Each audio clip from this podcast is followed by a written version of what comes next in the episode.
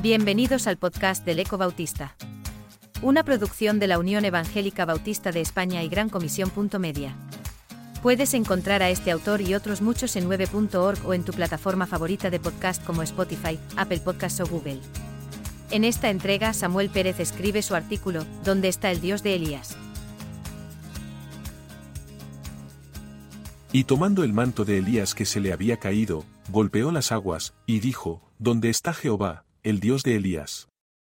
Y así que hubo golpeado del mismo modo las aguas, se apartaron a uno y otro lado, y pasó Eliseo, segunda de Reyes 2. 14. Los tiempos actuales son días de crisis, que afectan de uno u otro modo a muchos. Este problema alcanza también a la Iglesia, generando desaliento, falta de crecimiento firme. Las victorias espirituales y la extensión del reino de Dios, parece que se han detenido. Algunos se preguntan por qué no actúa Dios ya que se trata de las vidas de los suyos y de su misma obra. Por esta razón tomo el texto del principio, en el que encuentro una situación, una necesidad y una solución. Y, situación. Los tiempos de Elías eran de decadencia espiritual. El rey Acab fue uno de los peores reyes de Israel, en cuanto a fidelidad a Dios. La idolatría se había apoderado de la nación y todo el pueblo claudicaba entre Jehová y Baal.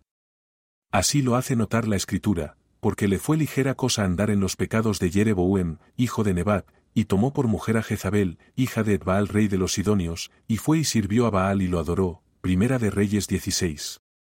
31. Esa boda fue política y contraria a la voluntad de Dios.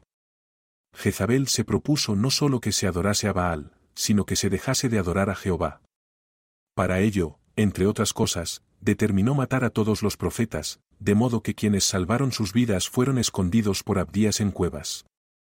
En medio de ese caos, Dios levantó a un hombre fiel, Elías, cuyo nombre significa mi Dios es llave y que hizo honor a ese nombre. La fidelidad de Elías tenía una base, la relación personal del profeta con Dios. No se puede ser fiel al Señor sin conocerlo. Lo conocía como el Dios de la soberanía, Primera de Reyes 17 del 2 al 6. Decir que es soberano es afirmar que tiene todo el poder. Él puso la creación al servicio de su profeta. Abrió una cueva para servirle de habitación donde esconderse, versículo 3. Ordena a las aves que le traigan alimento, versículo 4. Pone el arroyo para que tenga agua, versículo 4a. Cuando toda esa provisión termina, manda a una viuda que lo mantenga, 17. 9. Todo ello es asombroso a los ojos de los hombres. Es también nuestro Dios personal. Lo conocía también como el Dios de la fidelidad. Le manda presentarse ante quien buscaba su vida y le pide un acto de fidelidad ante todo el pueblo. 17. 21. Dios le había prometido cuidarlo y preserva su vida, porque es fiel. Para Elías era también el Dios de los milagros. Su vida está rodeada de hechos admirables de Dios. Actuó enviando sequía a toda la nación. 17. 1. Ahí están también los mencionados antes, aves que lo alimentan. 17 del 4 al 6, el aceite que no se agotaba en casa de la viuda. 17 del 8 al 16, el milagro de la resurrección del hijo de ella. 17 del 17 al 24, el milagro del fuego sobre el altar. 1838, el portento de la lluvia luego de la sequía, 18 del 41 al 45, luego el de la separación de las aguas del Jordán para que lo cruzase en seco, segunda de Reyes 2.8. Era además el Dios de la restauración.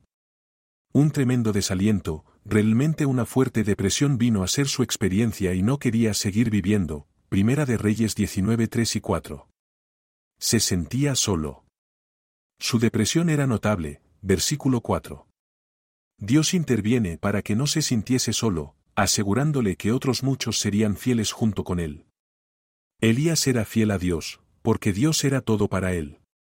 2. Necesidad. La pregunta se convierte en oración, ¿dónde está el Dios de Elías? Esta es nuestra gran necesidad. El Dios que ha hecho todo por Elías, lo puede hacer también con nosotros hoy.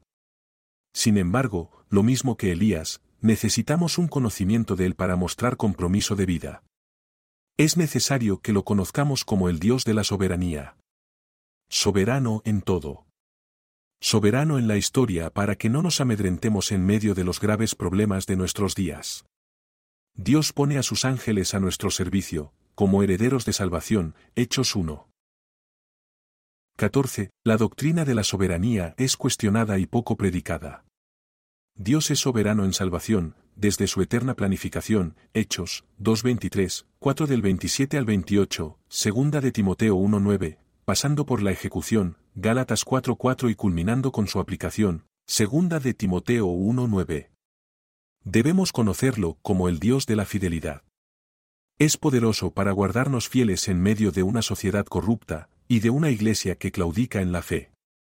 Permitirá que pasemos por pruebas, pero dará provisión para superarlas. 1 Corintios 10:13. En los momentos cruciales de la angustia personal, tenemos la promesa de su compañía. Salmos 91:15. ¿Estamos en un momento crucial? Esta es la oración, donde está Jehová, el Dios de Elías.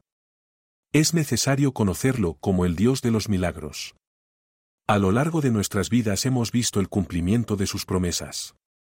Nuestra salvación y la de los que están recibiendo a Cristo en nuestros días son milagros admirables de Dios, que está siempre a nuestro lado y nos alienta. Podemos conocerlo también como el Dios de la restauración.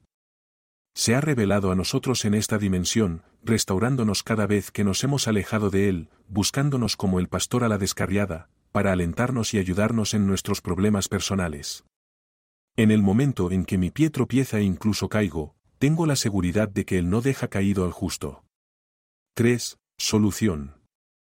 Esta es la oración que necesitamos, ¿dónde está Jehová, el Dios de Elías? La respuesta es firme, está aquí, entre nosotros, aunque tal vez no le estemos viendo en plenitud. Sin embargo, puede manifestarse poderoso, para lo que es necesario cumplir la condición como hizo Eliseo, del mismo modo. El Dios de Elías se manifiesta cuando hagamos las cosas del mismo modo. Hay un camino inalterable, así dice Jehová, paraos en los caminos, y mirad, y preguntad por las sendas antiguas, cuál sea el buen camino, y andad por él, y hallaréis descanso para vuestras almas. Jeremías 6:16. Dios nos enfrenta con la responsabilidad de regresar sin condiciones a la esfera de la correcta relación con Él. Dejar que conduzca nuestros pasos. Seguirle con fidelidad. Amar y honrar su palabra. Vivir la experiencia de una vida de oración. Disposición a la entrega sin reservas. En ese modo de vivir tendremos la presencia y manifestación de Dios actuando en nosotros y conduciendo su obra.